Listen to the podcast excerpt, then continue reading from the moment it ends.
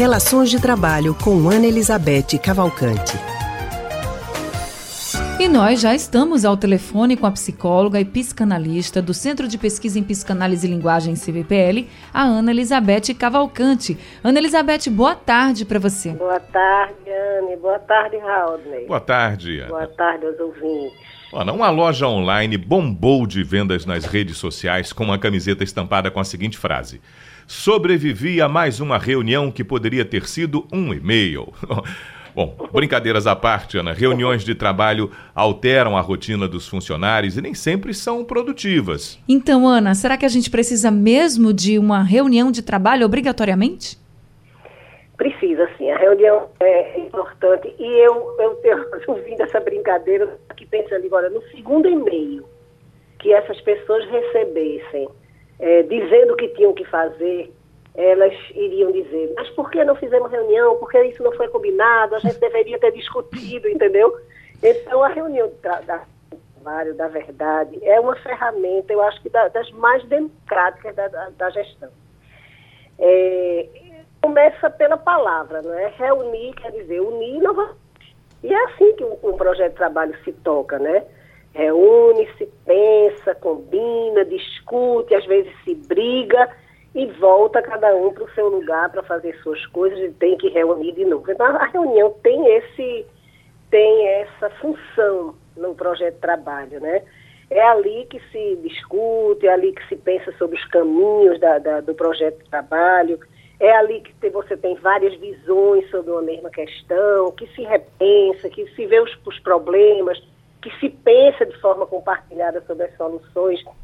Então, é, é, indispensável, sim. Claro que esse caminho alguns acham mais trabalhoso, né? mais trabalhoso, porque quando a gente junta várias cabeças, a gente vai ter, vai ter divergência, vai ter conflito, vai ter é, de opiniões diferentes, e isso requer paciência, requer tolerância. Agora, Ana, é, então, como fazer? Negociação. Ana, sim. como então os chefes podem fazer para otimizar o tempo da reunião e tornar essas, essas ferramentas, a ferramenta que é uma reunião, juntar todo mundo, mais eficiente? É, essa, essa é a questão. Né? Não é que a reunião não, não seja ela é absolutamente indispensável. Agora, é necessário, sim, que ela seja, é, que se torne realmente o, trabalho, um espaço que cumpra a sua função no, no, no projeto de trabalho, né? Então, eu penso que a primeira coisa é que uma reunião tem que ter uma coordenação um coordenador, uma coordenadora que vai garantir que esse enquadre né, da, da reunião, quer dizer, como ela deve acontecer, aconteça de fato. Então, isso é a primeira coisa, uma coordenação que assegure alguns pontos. Por exemplo, primeiro, que todos os participantes estejam sempre cientes de hora, local, se as reuniões são pontuais, que isso seja comunicado. Se são as reuniões habituais, que todos saibam a periodicidade, onde acontece, horário. Isso é coisa fundamental. O segundo ponto é garantir durante a reunião a circulação da palavra. É muito desagradável e as pessoas começam a não gostar, né, não gostarem da reunião quando elas sentem que não tem a sua, o, seu, o seu direito de fala, a oportunidade de falar garantido. O outro ponto é uma pauta. É importante que aquele que coordena a reunião tenha na cabeça uma pauta que pode ser construída, inclusive de forma compartilhada, e que mantenha o foco dos participantes no cumprimento e nas resoluções dessa pauta, né?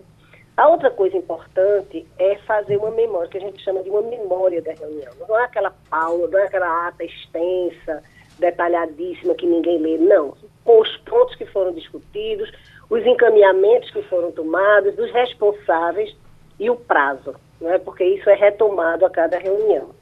E, por fim, é, eu acho que assegurar para aqueles que, porventura, não estejam na reunião, mas que participam do projeto, que tenham exatamente acesso a essa pauta, né? que possa acompanhar, mesmo não estando, não estando presente, aquilo que foi deliberado, que foi discutido, porque, com certeza, vai ter alguma, alguma responsabilidade para e alguma providência que ele, ele precisa tomar e encaminhar.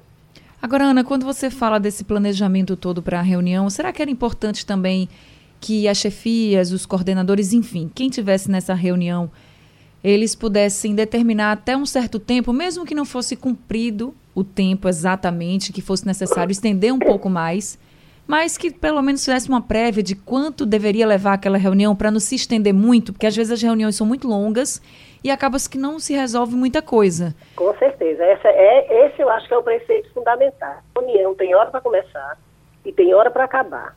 Hora para começar significa que todos devem estar naquela hora, porque a gente tem muito uma prática assim, de ah, reunião, então chega uma hora, outro numa hora, outro em outra hora. Então, reunião tem hora para começar e tem hora para acabar. O que se conseguiu resolver ali está resolvido. O que não for, o que não conseguiu é resolvido é, é posteriormente. E outra coisa também, é muito importante chamar atenção e estar atento quem está coordenando para as falas, né?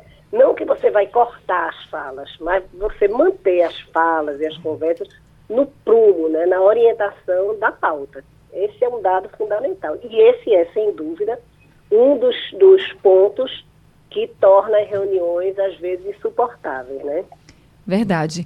Ana, muito obrigada por conversar com a gente, você sempre trazendo esses esclarecimentos, orientações para os nossos ouvintes, que fazem realmente a gente pensar melhor nessas situações do dia a dia para deixar a nossa vida muito melhor. Muito obrigada, viu? Muito okay, obrigada mesmo. Obrigada a vocês, até a próxima. Até a próxima semana. A gente acabou de conversar com a psicóloga e psicanalista Ana Elizabeth Cavalcante, do Centro de Pesquisa em Psicanálise e Linguagem, CPPL.